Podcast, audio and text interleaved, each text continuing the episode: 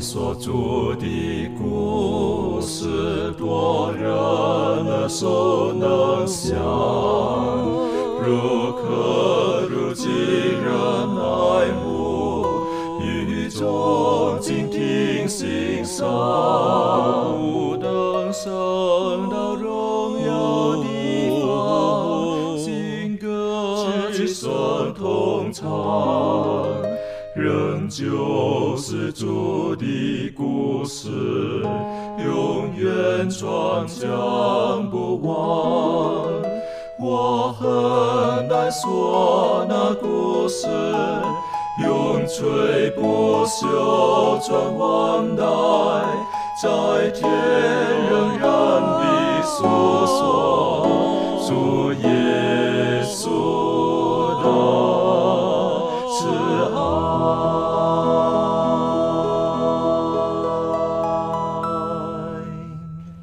来到安息医学，跟我们一起领受来自天上的福气。时间过得很快哈，啊、今天我们要进入我们这一季度的最后一课的学习。当然，我们学科的作者呢，他在带领我们进入到以赛亚书的最后两章，一起去学习。我们知道以赛亚书，它开始的时候，它是从这个呃乌西亚王开始，一直到西西家。可是上帝透过以赛亚告诉以色列人的信息的，不单单是他们那个时代，还延伸到了后来的巴比伦、马代波斯，以至于到以赛亚书第四十章之后，很多美好的应许、提醒等等的，实际上是有有有两方面的意义在里面。除了对当时代的人提出的提醒跟安慰之外呢，对于今天的我们，实际上也都是非常有帮助的。尤其是在以赛亚书的后半段，许许多多的预言所指的，就是耶稣基督的来到，耶稣基督的救赎。那今天呢，我们要看到最后整个人的历史最后的时候，上帝要承诺我们的是什么？在我们进入今天的学习之前，我们一起低头，我们请明兰带领我们做开始的祷告。深深感谢爱我们的天父上帝，主我们感谢你的慈爱和恩典。我们在以色列人的历史当中，我们看到上帝你是如何爱他们、拯救他们，也求主亲自帮助我们，让我们能够看到这一切的历史当中所记载的这一切，让我们更加的坚信上帝你也与我们同在，也愿意拯救我们每一个人。我们在这以下所学习以赛亚书最后两章的时候，我们也求主亲自带领我们看到上帝你给我们的希望，看到上帝你对于我们的拯救。我们亲自把这一下的光阴交托在主的手中，求主带领我们在你面前感恩，祷告奉主耶稣的名求，阿门。阿门。我们人的生命到底是多长呢？呃，我们如果可以活到一万年，到底如何呢？呃，实际上上帝所应许我们的是永生，而在以赛亚书最后面所提到的新天新地，好，这个长存要跟神一样的长久。那开始，我们可不可以请小培？好，在以赛亚书第六十五章这里提到的新天新地，你可以做出一些你的一些分享。好的，那么我们看这个以赛亚书来到这个末尾的两章呢，其实是一个非常啊、美好的一个场景，一个图画。但在这个美好的场景和图画里头呢，其实给我们带来一些的思考在里面。首先，在这个以赛亚书的六十五章，我们来看一段在二十一节到二十五节这一段经文，他讲到说，他们要建造房屋自己居住，栽种葡萄园吃其中的果子。他们建造的别人不得住，他们栽种的别人不得吃，因为我民的日子必像树木的日子，我选民亲手劳碌得来的必长久享用。他们必不突然劳碌，所生产的也不遭灾害，因为都是蒙耶和华赐福的后裔，他们的子孙也是如此。他们尚未求告，我就应允；正说话的时候，我就垂听。豺狼必与羊羔同食，狮子必吃草如与牛一样，尘土必作蛇的食物。在我圣山的遍处，这一切都不伤人，不害物。这是耶和华说的。所以在这里呢，我们就会看到了一个非常和谐、非常美好的、很和平、呃，很和睦的一个场景、一个图画。那这个图画里面呢，其实我自己在读的时候呢，呃，我们讲说这个就是新天新地嘛。然后很多人也很喜欢讲新天新地，那确实也是我们每一个基督徒啊、跟随上帝的儿女最终极的一个归宿，就是希望将来能够进入到这个新天新地。但这个新天新地里头所做的一些事情，我自己会是有一些些的、一些的想法，或者是有一些的感受在里头。他特别提到啊，在新天新地里要做什么呢？要建造房屋，然后呢，要做什么呢？要栽造葡萄园，然后要做什么呢？要栽种，然后等等的。好像在新天新地里，我们没有做其他的事情，就是盖房子。然后种葡萄树，然后种地，然后每天就是过这样的生活，而且还有一点呢，啊，我建造的你不能来住，我栽种的你不能来吃，好像到天国之后，哎，好像不是那个我们感觉到的那一种的那么和谐的一个场景。那事实上呢，如果我们仔细去看这一段经文的话呢，我相信它里头是有一个背景在里面的哈。为什么以赛亚他如此的来去书写这样子的呃一段新天新地的一个景象的描述？我就想到，似乎可能在过去我们研究以赛亚书里面的时候，我们知道啊，上帝要为孤儿寡妇伸冤，要为那些穷苦的人，然后给他们提供居所，要照顾那些缺衣少食的。因为在五十八章里头，我们也看到，作为上帝的选民啊，上帝的儿女们，他们却没有去把那些穷苦的人、漂流的人接到家中，看见那些饥饿的人，给他们食物吃等等的。但是呢，上帝借着以赛亚呢，在这里就描绘到了，将来有一天啊，你们这些穷苦的、漂流的、无衣呃可穿、无食可吃、居无定所的这些人呢，你们将来。是有自己的房屋可以住的，你们将来呢是可以亲手栽种葡萄园的，因为我们也知道这个巴比伦的这个掳掠，以及包括马代波斯后来的整个国家对于他们的欺压，很多时候他们真的没有自己的地图，哈，真的是过的是非常凄惨的一个生活。但是呢，以赛亚在这里就鼓励他们，将来呢。是一个很好的新天新地。那个时候呢，你们有吃的，你们有住的，你们有自己的地土可以耕种，你们自己呢还可以在这个地方是很和谐和平的一个相处。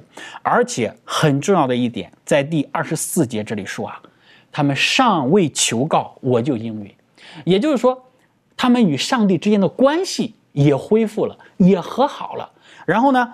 正说话的时候，我就垂听，意思就是说，因着他们实行在上帝的这个呃道路和旨意里头，他们与上帝的关系和好，上帝乐意垂听他们的祷告。那在五十八章里头讲到说，你们进食有什么益处呢？啊，对他们都是责备。你在以赛亚书第一章里头，我们也分享的时候，我们说你们举手祷告，我都以为厌烦，但是在这个地方呢，恢复了啊。你们尚未祷告啊，我就已经应允了。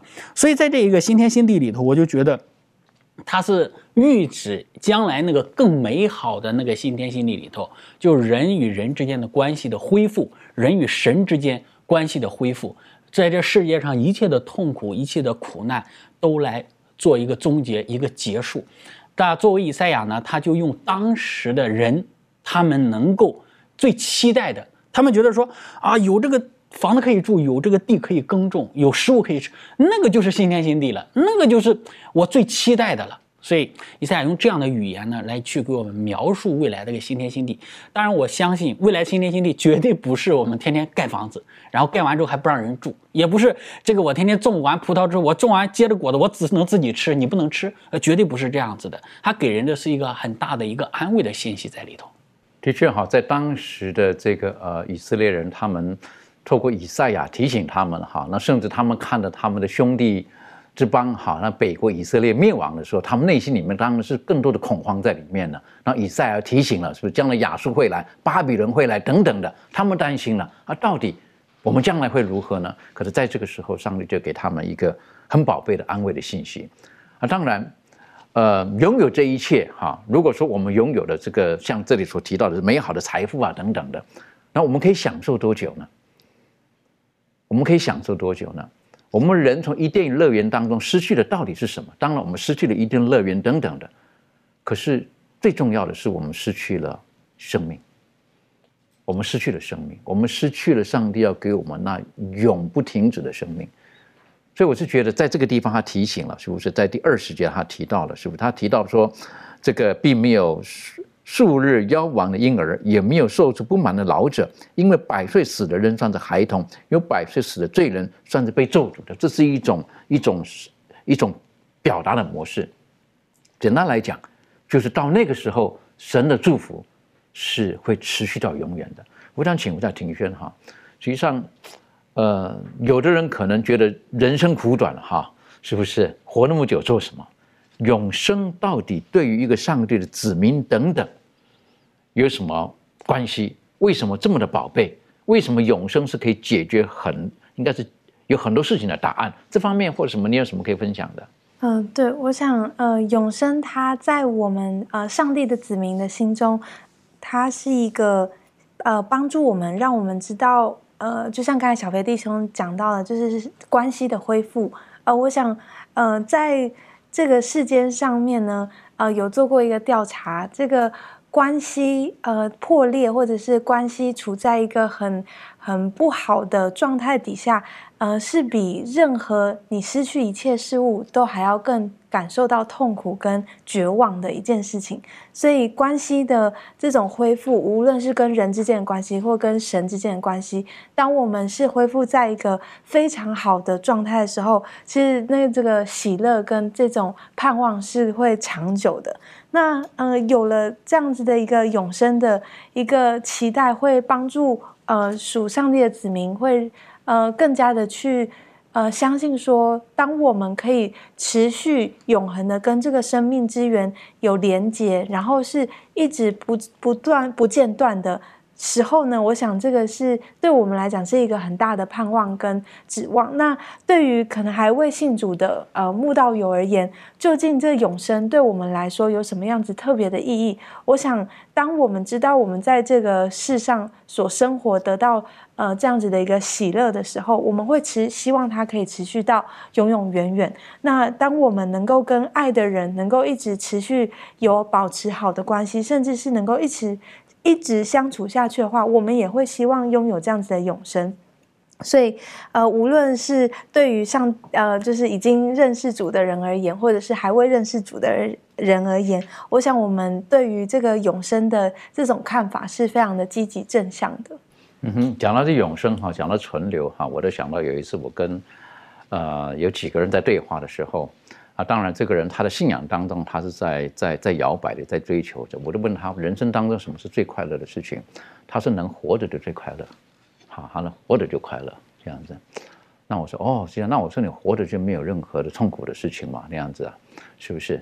呃，他想一想，嗯，也不完全这个样子。那我说，如果有一天你死了呢？他说他死的更好，好，他死的更好。那我一听了，我说：“那你活着你觉得很快乐，活着就快乐，死的更好。那到底是活着好还是死的好？这样子，啊，那开始慢慢思考。他那个时候呢，这个呃，他本来讲是活着就快乐的时候呢，他的太太就在旁边讲，不一定快乐哦。这样子啊，这夫妻讲的话，这不一定快乐。等于说，哎，这个家庭当中哈，就这个。那后来呢，我再问他呢，他都觉得哎，死的更好啊，可以。我说为什么？他都可以解脱。那我说这么讲的话，可解脱等于活着就不好了。”是不是？他想一想，也不是活着还是很好。那我到底为什么好？那他看着他太太，他说：“嗯，因为因为身边有人啊，很好啊，是不是？有一个人爱你啊，对不对？能个啥的样子啊？是不是？那那我就讲了。那我说如果好，我就问他太太了。我说你老公讲了，他说死了其实也很好，就解脱。那你怎么看这个东西？他是看着他，是不是？不是这样子，不是这样子。”死的不是解脱，是不是？为什么？其实他们讲的，好像夫妻感情是非常好的。我说，如果有一天你进了天国，可是你老公觉得死了就是解脱，你觉得你到底天国快不快乐？他毫不犹豫的摇头，不会快乐。为什么？因为所爱的人不在那边。哈，那我那是慢慢是是导引他们哈，导引他们是不是？那我说，这个如果说可以一直在一起。然后不会死，最好了。我说这就是神给我们的永生。如果我们在今生我们不明白为什么活到永生的那个最基础的东西的时候，实际上永生对我们来讲没有感觉，而且是不快乐的。我们也不晓得永生有什么意义。可是当我们的生命当中有意义了，觉得有人爱，有人可以爱，而且被爱的时候，那可能永生对我们而言。那个就是很宝贝的东西，所以看到这年轻人的时候，有的时候我们会想到一个哈，年轻人他们在相处在一起的时候哈，或者我们说在谈恋爱的时候呢，常常会说什么海枯石烂、天长地久，说爱你到永远哈。为什么？因为他们有爱啊，在这个时候排除一切，但是如果说我们没有真正的这种的情感，或刚刚所提到的那种关系的时候，特别重要的是跟神有那种关系的时候，实际上我们我们不会羡慕永生。我们如果跟家人、跟周遭的人没有那种美好的关系的时候，我们我们不觉得永生到底是好还是不好。如果今生是很痛苦的，实际上你不想活到永远永远远。就像刚才那个人说的，他希望这个早死早早早脱离这个苦难，那这是很悲哀的。那不是神要赐给我们的。今天我们所学习到的，神所应许给我们的是何等的美好，是不是？那接下去呢？在以赛亚书第六十六章当中呢，也有很多美好的信息，我们可以请这个周宇带我们一起学习。好的，也说在这个以赛亚书第六十六章呢，我们可以看出来，这一章就好像以赛亚他在总结他全卷书一样，他在这里重新声明了，呃，也说上帝对这个以色列人，呃，以及对这个南国犹大人的一些呼唤和这个警告。也说，在这个第二节和第五节里面呢，就我们就会看到，上帝会拯救与恢复那存心谦卑，因为他的话而战惊的人。你说，当一个不论你这个国家南国也好，北国也好，如果他愿意恢复，他愿意被上帝拯救，而且存心谦卑呢，也说，当上帝警告的时候，他们就开始警醒，愿意回转的时候，上帝必会拯救他们。然后他也会安慰他们，在第十三节那里面告诉我们，他说：“呃，上帝会要安慰他们。”然而呢，这里面呢，他也提到了说，他会除灭那些悖逆的人。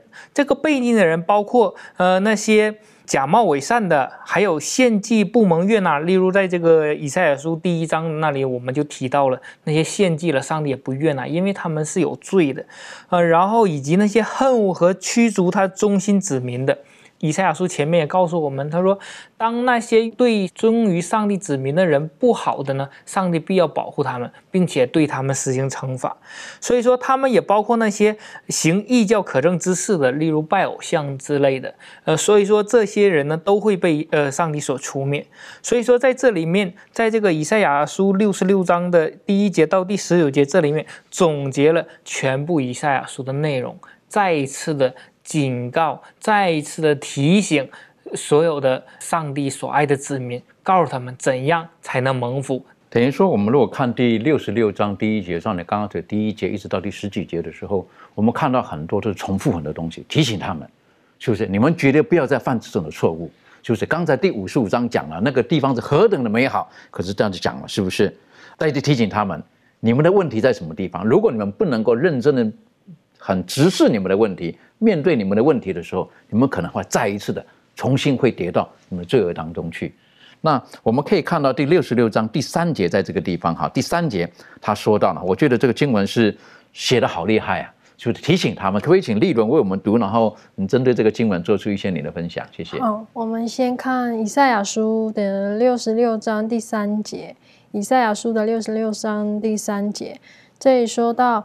假冒为善的宰牛，好像杀人；献羔羊，好像打折狗像；献供物，好像献猪血；烧乳香，好像称颂偶像。这等人拣选自己的道路，心里喜悦行可憎恶的事。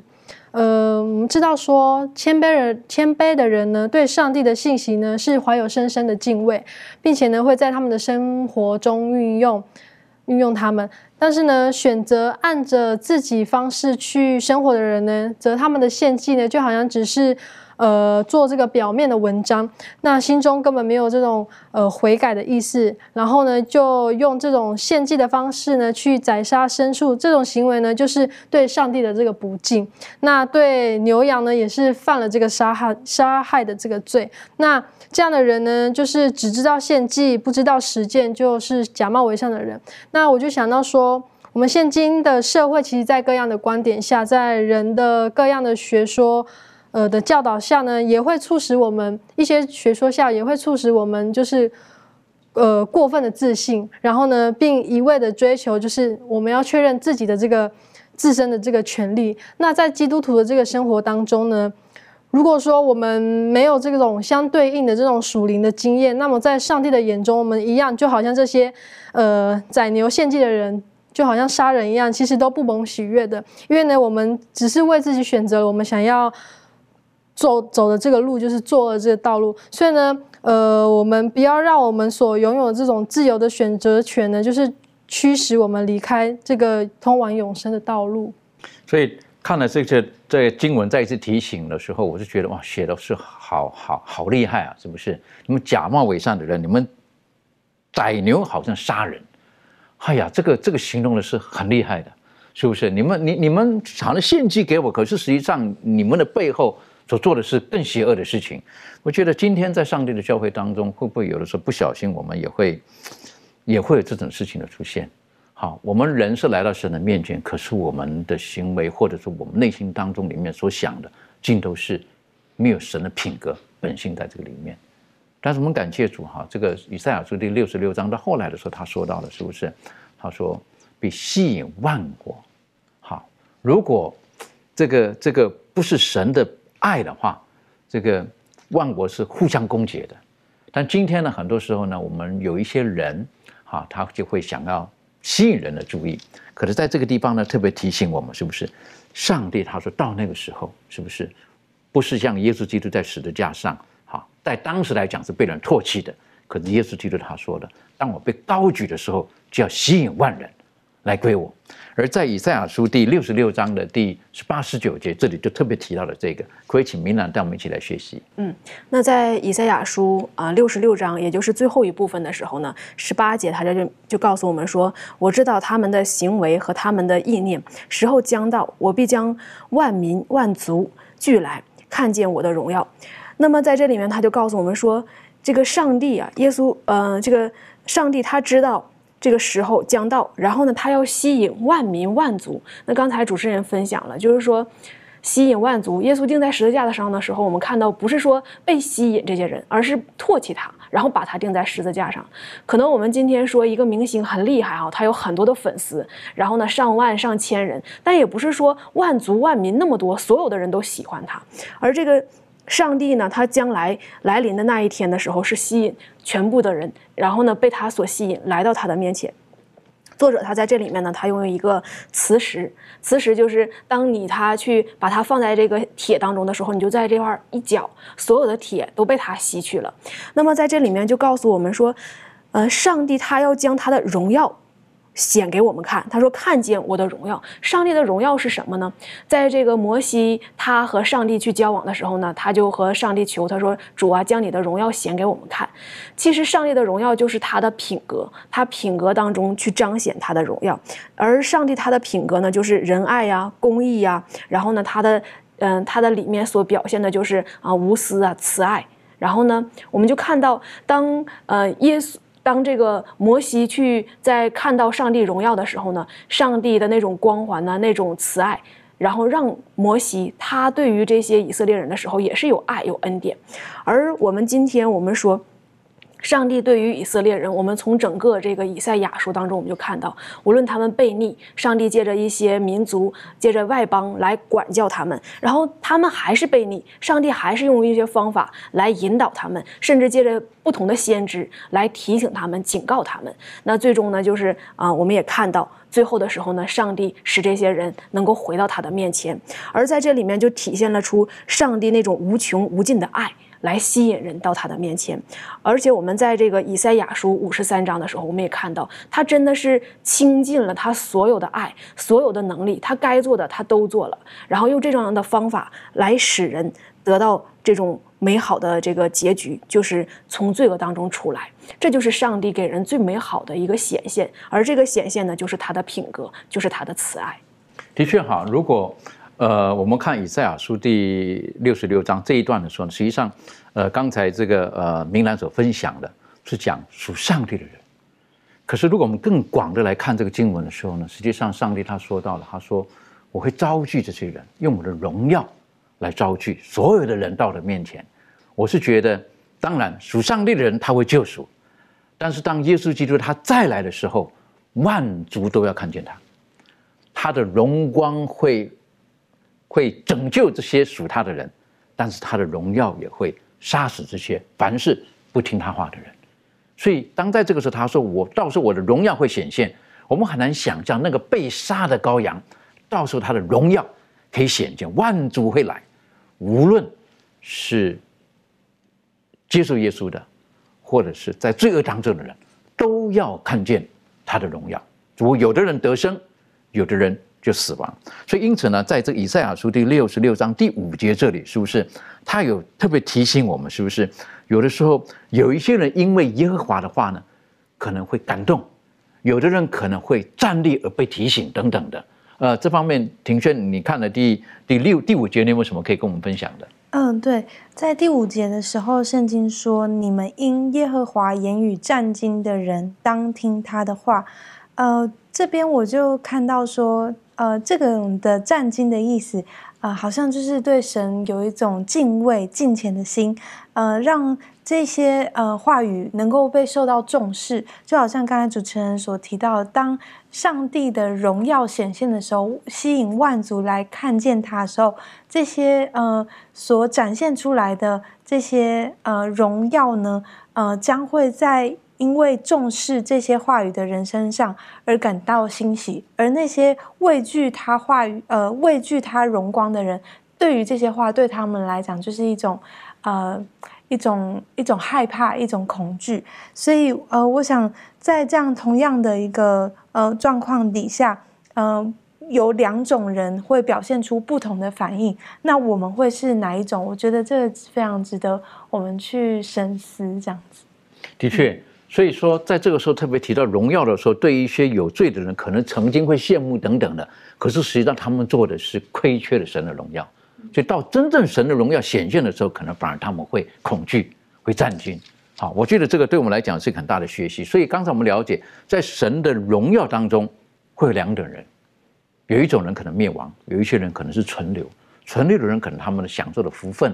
还有他们所做的事情呢，是更美好的。这方面是不是可以请呃小培带我们继续的学习？好，我们再来看一下这个以赛亚书六十六章十九到二十一节这段经文。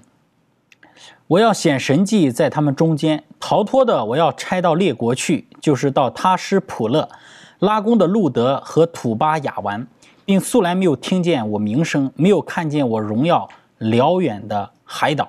他们必将我的荣耀传扬在列国中，他们必将你们的弟兄从列国中送回，使他们或骑马，或坐车，坐轿，骑骡子，骑独峰驼，到我的圣山耶路撒冷，作为供物献给耶和华，好像以色列人用洁净的器皿盛，嗯，盛供物奉到耶和华的殿中。这是耶和华说的。耶和华说：“我必从他们中间取人为祭司，为立为人。”所以在这一段的经文当中呢，我们就会看到一个局面或者是一个场面。这个场面是什么呢？就是一些外邦的民族或者是一些外邦人，他们也涌入到了上帝的圣山，或者涌入到了这个耶路撒冷。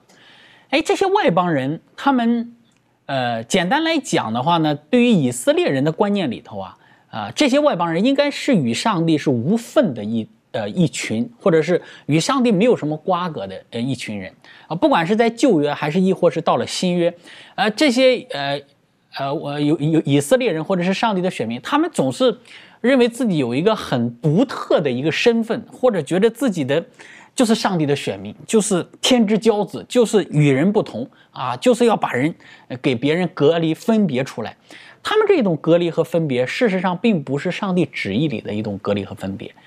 理论上来讲呢，上帝旨意里的这一个他们隔离与分别，是把他们与外邦那种偶像以及与外邦那种罪恶的行为给他隔离出来，使他们不要去沾染这些外邦人的罪恶的行为，给他隔离出来，而不是说就此与外邦人划一道界限，不再与你们有来往，然后并且视他们这些外邦人为劣等的民族。上帝的旨意里并不是这样，啊，很可惜啊。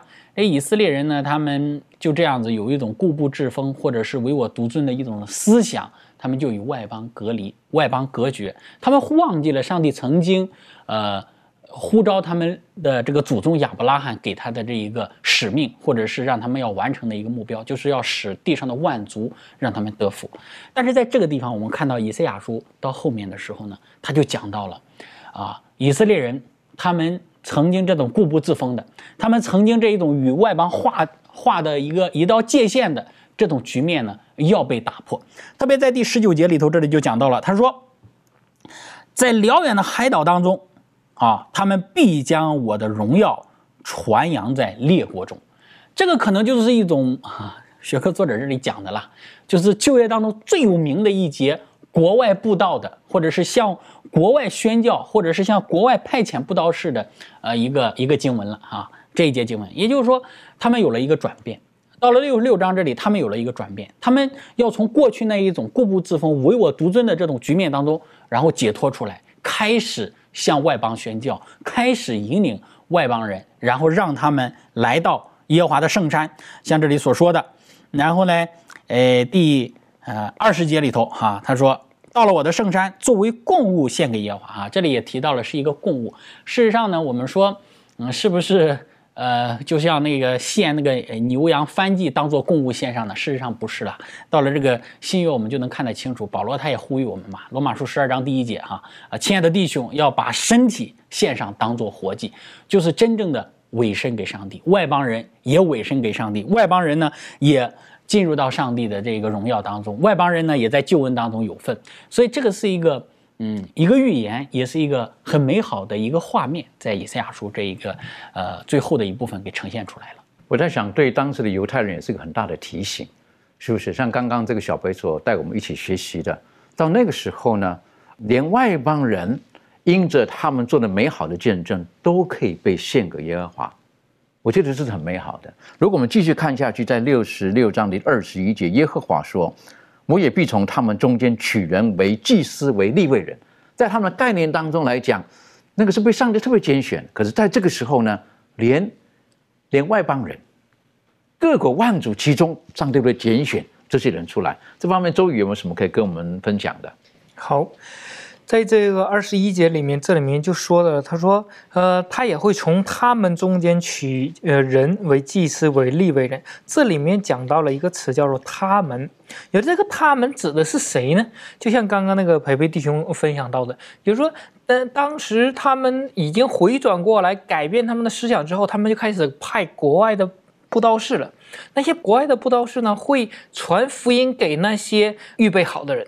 敞开心门接受耶稣的人，那么就会把他们带回来，就像那个像出熟的果子一样献给上帝的面前。也说这个他们就是在这些回转，也说他们是外邦人的，但是他们回转相信耶稣的时候，也一同等候盼望那个弥赛亚的时候呢，在这些人当中呢，就选取为祭司和立位人。我们在圣经当中可以知道，也说在上呃圣经当中，上帝特别拣选了亚伦和他的后裔。嗯，利未人，嗯，他们是属于利未家族的，但是特殊的呼召了亚伦这个他的后裔来做这个祭司，然后同时他的家族的利未人一同的在这个圣殿圣所当中，也说那个时候是在会幕当中来侍奉，后来以致呃大卫呃大卫准备好了建圣殿，所罗门建圣殿之后呢，他们一同在圣殿当中侍奉，也说是特殊拣选的。当我们在看圣经的时候，我们会发现一个特点，就是说，比如说扫罗，他是因为他，呃，撒母尔没有来，他就献祭了，最后呢被上帝厌弃。然而，另外一个例子呢，就是乌西亚。他进入到圣所当中，他去烧那个香。有时候这些不是他们做的，那么他们做了，上帝是不喜欢的。但是这个时候呢，就出现了一个革命性的一个改变。也说这些外邦人当中呢，上帝呼召他们，让他们来做一些这个祭司和立位人的工作。这就说明，当上帝去将福音传给外邦人的时候，也从他们当中选取那些可以从事这样的工作的，来一同来侍奉上帝。所以，如果我们在扩大的来思考的时候，我们看到在新约彼得前书第二章第九节、第十节当中，实际上也就告诉我们了，是不是？今天我们都是被上帝所拣选的。这方面，呃，利伦可以带我们读这个经文，然后做出分享吗？谢谢。好，我们先看彼得前书二章的九到十节，这里说：“唯有你们是被拣选的族类，是有君尊的祭司，是圣洁的国度。”是属上帝的子民，要叫你们宣扬那招你们出黑暗入奇妙光明者的美德。你们从前算不得子民，现在却做了上帝的子民；从前未曾蒙连续，现在却蒙了连续。好，那在这个章节呢，其实彼得呢就是宣布了，上帝现在已经把犹太民族的这个特权跟责任分配了每个基督徒，而且呢不是作为一个一个单一的个体，而是呢遍及这个全世界的这个好像大家庭的这种实体，就是教会。那这个教会呢，我们有基督作为中保，并且呢，我们的教会呢要成为一个圣洁的国度，在。做上帝他在地上这个代表，那就是属上帝的一般人。那在地上的责任呢，就是要为主传扬上帝荣耀的品格，他的慈爱与他为了拯救罪人这个恩典。那上帝呢，特别将这个教会呢取为他自己很特别的产业。那为的就是呢，要教会里的这些人呢，可以在他们的生活中，呃，可以反映出上帝这个品格的这个特性，而且呢，要向所有的人来。宣扬上帝的慈爱跟怜悯。那如果我们没有基督的话呢？那么所有的人，不管你是谁，你是犹太人，你是外邦人，就都没有希望了。但是呢，当我们成为上帝国度的这个公民的时候呢，就是表示我们加入了这个圣洁的国度。任务呢，就是要人呢，呃，就是要在人前表明上帝这个荣耀。那在过去呢，外邦人，呃，可以借由以色列。将上帝神圣的怜悯传到全世界，但是呢，现在呢，今天呢，教会就是这个渠道。所以呢，我们既然已经成为上帝所拣选、所指定的这个媒介，那我们我们就要借此来传给世人。的确，哈，如果我们了解这个彼得他写这一段的这个背景的时候，哈，我觉得是对我们来讲是一个很大的祝福，而且很大的提醒。如果我们看出埃及记第十九章的时候，好，我们可以晓得耶和华上帝他在第出埃及记第十九章。然后呢，第五节到第六节，他这么说的：“他说，如今你们若实在听从我的话，遵守我的约，就要在万民当中做属我的子民，因为全地都是我的。”第六节，你们要归我做祭祀的国度，为圣洁的国民。这些话你要告诉以色列人，在这个时候是特别是对以色列人而言的。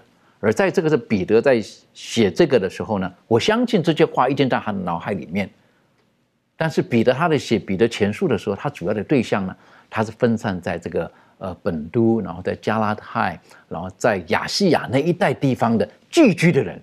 他写这封信的时候，他告诉他们，他说：“你们都是上帝所拣选的，你们都是上帝所所所拣选的。”我想这是一个呃，我们都说是革命性的一个好，对他们来讲，他们是很难理解的。他们看到这里没有受割礼的外邦人，怎么可以从事这个事情呢？可是，在这个时候，彼得，上帝透过彼得提醒了他们。我想，就今天我们而言，哈，呃，我们今天在这里刚刚所提到的，都是一群一群的。我们今天是是上帝的子民，我们今天是在这个宗教团体当中，我们怎么样可以很认真的思考这个出埃及记的这句话，还有彼得前述的这一段话呢？是不是可以请庭轩带我们一起学习？嗯，好，那我们可以来看几处经文。呃，第一个经文是在马太福音的第二十八章的第十九节，圣经说：“所以你们要去，使万民做我的门徒，奉父子圣灵的名给他们施洗。”所以在这边我们看到这个对象，呃，这个对象不是特别指定，呃，被拣选的以色列人、犹太人，这里指的是万民，意思就是说，从啊我们。啊，这些犹太人的全地，然后甚至到外邦的地区，这一切的人都是要是我们的一个对象，要使他们啊成为基督的门徒。那还有另外一处经文是在《使徒行传》二十六章的第二十节，《使徒行传》第二十六章二十节。呃，圣经就说，先在大马士革，后在耶路撒冷和犹太全地以及外邦，劝勉他们应当悔改归向神，行事与悔改的心相称。所以这边再一次的提醒我们说，呃，这个过去他们所拥有的这个旧有的观念，似乎被拣选的这群人啊，才是。呃，属神的子民，而如今，呃，就像刚才主持人提到，呃，彼得再次的呼吁，然后来提醒，呃，我们这群呃被神所呃带领，然后认识他的这群人呢，我们已经加入在上帝的子民当中，而我们已经是。呃，不再分别出来说，呃，你是属乎神的，然后你可能是属外邦的，呃，再也没有这种呃呃这种有分别的这种地带。所以，我想在这里面呢，呃，上帝他也是透过呃这样子的一个信息，然后来告诉我们，呃，现在开始呢，我们都是属于在祭司的国度、圣洁的国民的一群，嗯，然后要把这样的福音传扬出去才对。的确，所以也保罗也是提醒我们，是不是这个不分是希利希腊人、坏袜人、坏袜人等等，受隔离、未受隔离，在基督里，我们都是唯一的。我觉得是很美好的。呃，明兰有没有什么可以再补充分享的？嗯，那在这个以赛亚书的六十六章二十一节，他就讲到了，他说：“耶和华说，我也必从他们中间取人为祭司，为立位人。”其实我们知道，这个祭司和立位人，他们是在圣殿当中供职的，而且他们有一个呃，就是说他们是全职的。啊，不是说今天我做点这个，做做点那个，他是全部的投身在上帝的施工当中。而今天我们在加拉太书当中呢，这个保罗他也分享，我们看加拉太书三章的二十八节到二十九节，经常记着说，并不分犹太人、希腊人，自主的、为奴的，或男或女，因为你们在基督里、耶稣里。都成为一了。你们既属乎基督，就是亚伯拉罕的后裔，是照着应许承受产业的了。在这里面，他就告诉我们，他说，无论是当时啊，当时的那种环境是犹太人，还有这个希腊人呐，自主的，有当那个主人的，有当奴隶的，无论男女都好，无论是尊贵的还是这个贫贱的，嗯，卑微的都好，在上帝面前呢，你们在基督里都成为一了，都是合一的，都要去一起。能够去传扬耶稣基督的名，然后呢，他告诉我们，他说。你们既属乎基督，不是说犹太人单属乎基督，然后希利尼人呢或者希腊人呢，他们属乎基督。当我们属乎基督的时候，你属于上帝的时候，我属于上帝的时候，我们是一起属于上帝。我们在一起是彼此合而为一的。我们这个时候呢，都属于亚伯拉罕的这个后裔和子孙，而不是单单从他这个血统啊，他这个族系当中所分下来的。我们是属灵的这个亚伯拉罕的后裔和子孙。那在这里面也告诉我们说，这个以赛亚他的这项预言。呢就这样的应验了。那今天我们并不是说啊，以色列人，我们没有这样的血统，但是今天呢，我们也信靠上帝，这个救恩也临到了我们，我们也可以传扬耶稣基督的命。作者在这里面，他也特别提醒我们了，我们不要去藐视那些啊，在犹太籍以外的弟兄和姐妹。当然，这个犹太籍以外的是对于当时来说了，而今天呢，我们不要去排斥其他的人，每一个人都有。这个机会都有这个恩典可以临到他们，这个是我们呃作者要对我们来说要强调的。而且在这里面呢，我们也特别去啊学习，在这个宗教团体当中，我们学会知道每一个人都是属于上帝的。所以当别人属于上帝的时候，我们也属于上帝的时候，我们就达成一致，能够共同为上帝的福音呢去传讲上帝的这个救恩。的确好，在当时聚会当中，上帝拣选呃亚伦，好，然后他的一脉，他的家族在圣殿当中从事有他特别的时代背景。那我就想到一个儿歌，我很喜欢的，就是呃，耶稣喜爱世上小孩，世上所有的小孩，无论红黄黑白种，都是耶稣新宝贝。好，我就觉得这是很重要的。如果有任何的种族或者是属灵的那种优越感，我想都不是上帝所喜悦的。这方面，小朋友有什么可以分享的？确实是这样。我们在这个《使徒行传》十七章二十六节可以看到这样的一节经文，特别提到上帝他是从一本造出万族的人呢，然后预先定准他们的年限，让他们住在这地上。也就是，不管是任何一个人在这个世上上，刚才所提到的任何一种肤色的，任何一种种族的，其实在上帝那里呢，都是上帝按照他自己的形象。所创造出来的，所以，我们作为被上帝所创造出来的这些人啊，我们不应该有任何的种族主义的思想，或者有一种自我优越感的一种存在。事实，在整个人类的历史当中，也印证了这一点。什么时代一旦有这种种族主义，然后主导，或者种族主义抬头了，然后主导那个时代。那么那个时代肯定就不是一个平安和和谐的时代，很多的一些的呃呃人类历史当中的战争啊，一些残忍流血的事情的发生，都与这个种族主义离不开关系。所以在上帝的眼中呢，是没有任何的人，呃，没有任何一等民族，或者是没有任何一个嗯一个国家，或者是呃哪一个团体是特别优越于别人的。即便是以色列人也是如此。上帝拣选以色列人，绝对不是他们的血统有多么纯正，或者是觉得他们这个基因有多么强大，绝对不是的。上帝拣选以色列人，就是特别的在他的职分上有了一个拣选，就是给以色列人有一些特殊的工作和使命，要让他们去完成，并不是说上帝多么看重这个以色列这个民族，觉得他们的血统有多么纯正，在上帝的眼中绝对不是这样子的。那么。呃，从这个方面，我们也进一步的来做一个引申，就是对于今天我们的教会，有的时候呢，我们也是特别的强调我们教会是多么的优越啊啊，我们是渔民教会啊，我们是幕后上帝的真理的教会等等的，以至于在这样的情况之下，我们似乎有一点点对别的教会有一些的排挤。那我觉得，其实事实我们不应该有这样的思想。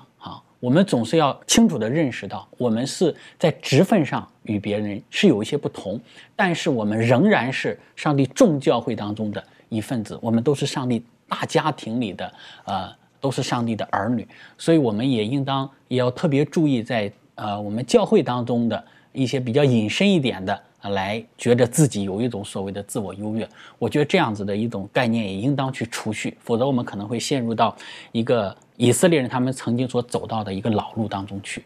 的确哈，这个有的时候优越是不知不觉有的时候冒出来的。好，有的人可能对于他的我的书读的比谁还多一点哈，就有那个优越感出现了。好，有的人甚至觉得他的身高比人高一点，他可能有优越感出现了。好，有的人觉得说我家是第几代的基督徒了，可能又有优越感出现了。不要跟我讲了，我太了解这些东西了。不知不觉，我想，耶稣基督他给我们的提醒就是：你们当负我的恶，学我的样式，我心里是柔和谦卑。我是觉得这是很好的一个提醒。OK，剩下一点点时间，我们来看一看以赛亚书第六十六章的二十二节。我们可以请这个周宇为我们读，然后做出一些分享。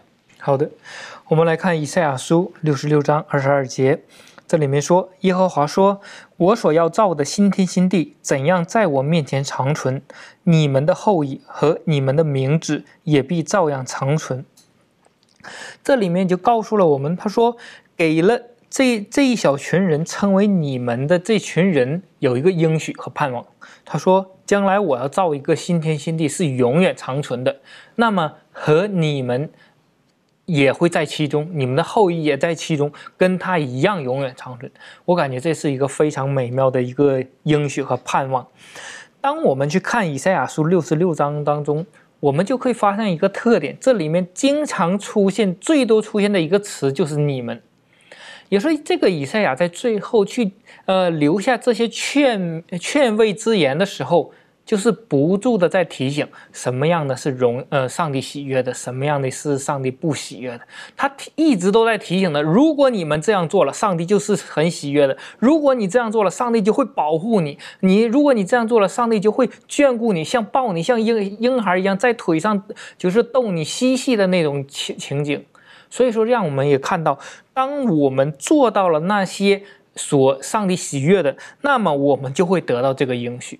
那么这里面所说的“你们”的时候，我相信那个时候就会改成“我们”。我们做了怎么样，就会进入到新天新地当中。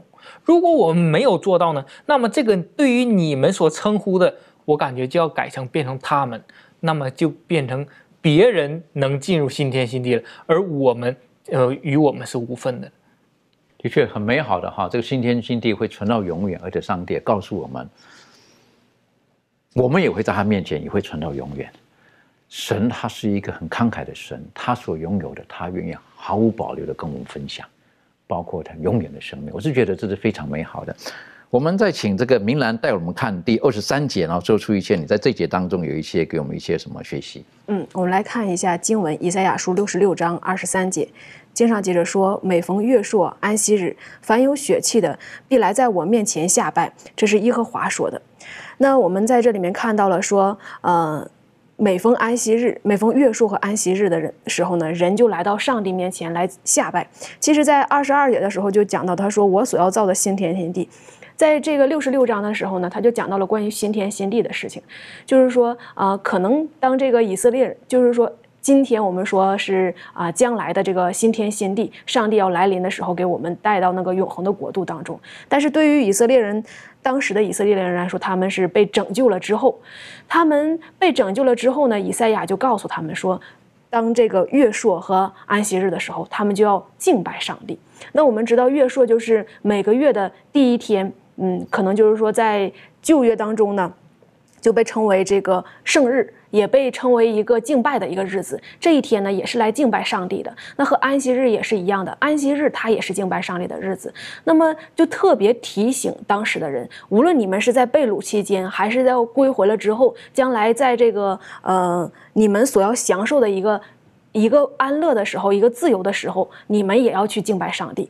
那作者的作者在这里面呢，也提醒我们说，可能有一些人对这一节经文当中有不同的解释啊。有一些有一些人说，这个嗯，到新天新地的时候，要不要遵守啊月朔或者是安息日的问题？我们在这里面呢，不去过多的探讨，因为我们没有一个啊。每一个人的观点，每一个人的看法，可能对于这节经文呢，他的理解是不不同的。那么重点强调的就是我们在什么时候，我们都要去敬拜上帝，来到他的面前，去遵守他所要让我们去遵行的这一个日子，然后呢，去仰望他。而在这里面呢，告诉我们说，啊，安息日也好，月朔也好，还有一些其他的节气也好，我们的重点和核心，就像。之前我们所学习的，我们的不是在外在的仪式，也不是在外在的日子和节期当中，而是真正的用心灵、用诚实去敬拜我们的创造主，敬拜我们的上帝。的确哈，我想在这边他特别提到的这个月朔和安息日，如果我们对照在创世纪的时候呢，好像比上帝创造天地第七天安息日又多了一个时间。好，我是觉得，嗯，在这个时候，上帝透过以赛亚再次提醒他所设立的安息日。并不会因为人被俘虏到外地去，然后日子就改变了。不会因为着你们很长期，你们你们人忽略了，或甚至把日子改变了，我的顺着你们，最后上个孩子说，还是要回到你跟我的关系建立在什么地方。安息日很明显的就是提醒我们，我们是他所造的，在这一天当中，借着在这一天当中，我们休息与神亲近，我们承认我们的生命是从他而来的，所以再一次的。透过这安息日提醒我们，我们跟神的关系到底应该建立在什么样的基础上面？有的人觉得它改变了，实际上安息日不是不是从西乃山之后才有的，是上帝他创造天气的第七天，他特别把这个时间分别出来了。当然，在这个地方，这个以赛亚他特别又提醒了，是不是每逢月朔的时候？当然有一点，当时犹太人他们的一些的文化背景啊等等的，可能他们到了异邦去之后呢，这个可能。变成是是安息日也没了，上帝提醒他们月朔的时候，就是每一次有新月的时候，你们要吹号等等的，要想起我跟你们的关系的时候，可能他们都忘记了。所以我想在这个地方的预言当中，可能有多重的一些的提醒。可是对于我们今天而言，最重要的是对神的敬拜，不单单的精神，一直到永恒的岁月当中，我们都要一直敬拜那创造我们就是我们的主。最后一节。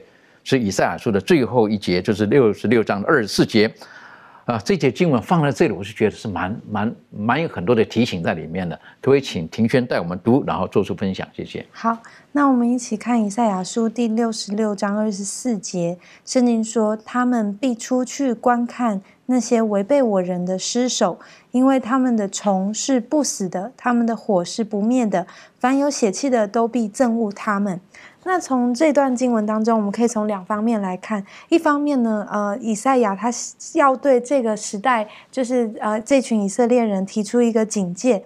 呃，他把两等人啊放在一起做对比。第一等人就是遵守神呃话语，而且是呃遵守耶和华话语的人，呃的这样子。有血气的人，然后第二个第二等人呢，是这群违背耶和华的人，而他们最后所要面临的是呃呃灭亡。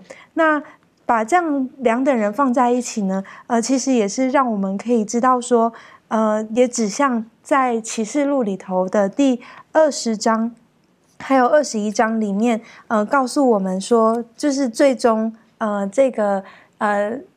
最后的审判，还有这个最终的应验是如何？那在启示录里头，他这边就有提到，在第二十章，呃，这里面从第十三节开始，呃，这里说到，于是海交出死其中的人，死亡和阴间也交出其中的人，他们都照个人所行的受审判，而死亡和阴间也被扔在火湖里。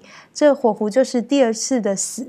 那这边呢，也是呃，就是呃，指向当我们知道呃，遵从上帝的人最后的结局是如何，而违背上帝的人最终的结局是如何。那另外一方面呢，呃，我们也可以从在启示录的第二十一章知道说，呃，最终当这一切的罪恶呃被除灭除尽之后。呃，所得到的这个最后的结论结果是什么？就是那新天新地，还有呃罪恶、呃死亡，完全会被除灭，而且也不再有悲哀，不再有哭嚎，也不再有疼痛。所以，呃，从这个方面来看，我们可以知道，这其实是一个蛮安慰、呃也鼓励的一个信息，因为我们知道最终的结局，呃，就是呃神他的一个最终公正的审判，这样子。的确哈，出去观看的人哈是属上帝的人，哈，等于说再再的提醒，呃，当时的以色列人，你们要忠心到底，你们要忠心到底。我们晓得，在这个以赛亚写这个东西的这一切的事情都还没有啊，还没有应验，但是再一次提醒他们。啊，最后我们可不可以请丽伦为我们今天的学习做一个小小的总结？谢谢。好，那今天就讲到，就是说。呃，时候将到的时候呢，上帝就会彰显他的荣耀。当他被高举的时候呢，呃，他就会吸引万人归向他。呃，那些呃从固步自封到向外传福音的那些人呢，也会将外邦人带入主里，然后献给耶和华。而身为圣洁国度的子民的我们呢，也有很大的责任，就是要去使万民做基督的门徒，并且呢，共同为上帝的这个福音努力。那最后呢？这个罪恶这个结果呢，就是永远不再有，那全宇宙都洁净，而每个在上帝的应许创造这新天新地里呢，就不会再有死亡、悲伤、哭嚎、疼痛，彼此都和平相处，那充也充满主的爱与对他的这个敬拜。愿神帮助我们，让我们今生今天我们却做出正确的选择。我们一起低头做祷告，父神帮助我们，让我们在这一季度当中学习以赛亚书。从历史当中，我们可以学习：当人偏行己路的时候，你是用百般的方式去挽回他们；也是在在的提醒我们，当我们得到在福音亮光的时候，我们就应该坚守在主你要我们所行走的道路上面。如果我们曾经偏行己路，父啊，帮助我们！愿你那慈悲的声音，可以在我们的背后一直提醒我们何为正路，当行在其间。而今天我们看见了。你当时透过以赛亚给当时的百姓们美好的信息，你将他们为他们存留的是何等的美好的时候，主帮助我们不单单是期待羡慕这一切，就在今天这个时候，我们可以靠主的恩典，我们能够天天与主亲近，准备好自己，等候那美好大日的来到。不单单是自己，我们也可以把我们所得到的与人分享。主啊，让我们能够坚守我们的职分，让我们知道。我们无论身份为何，在基督里，我们都是主你所爱的对象。主啊，为此我们献上感恩，谢谢你。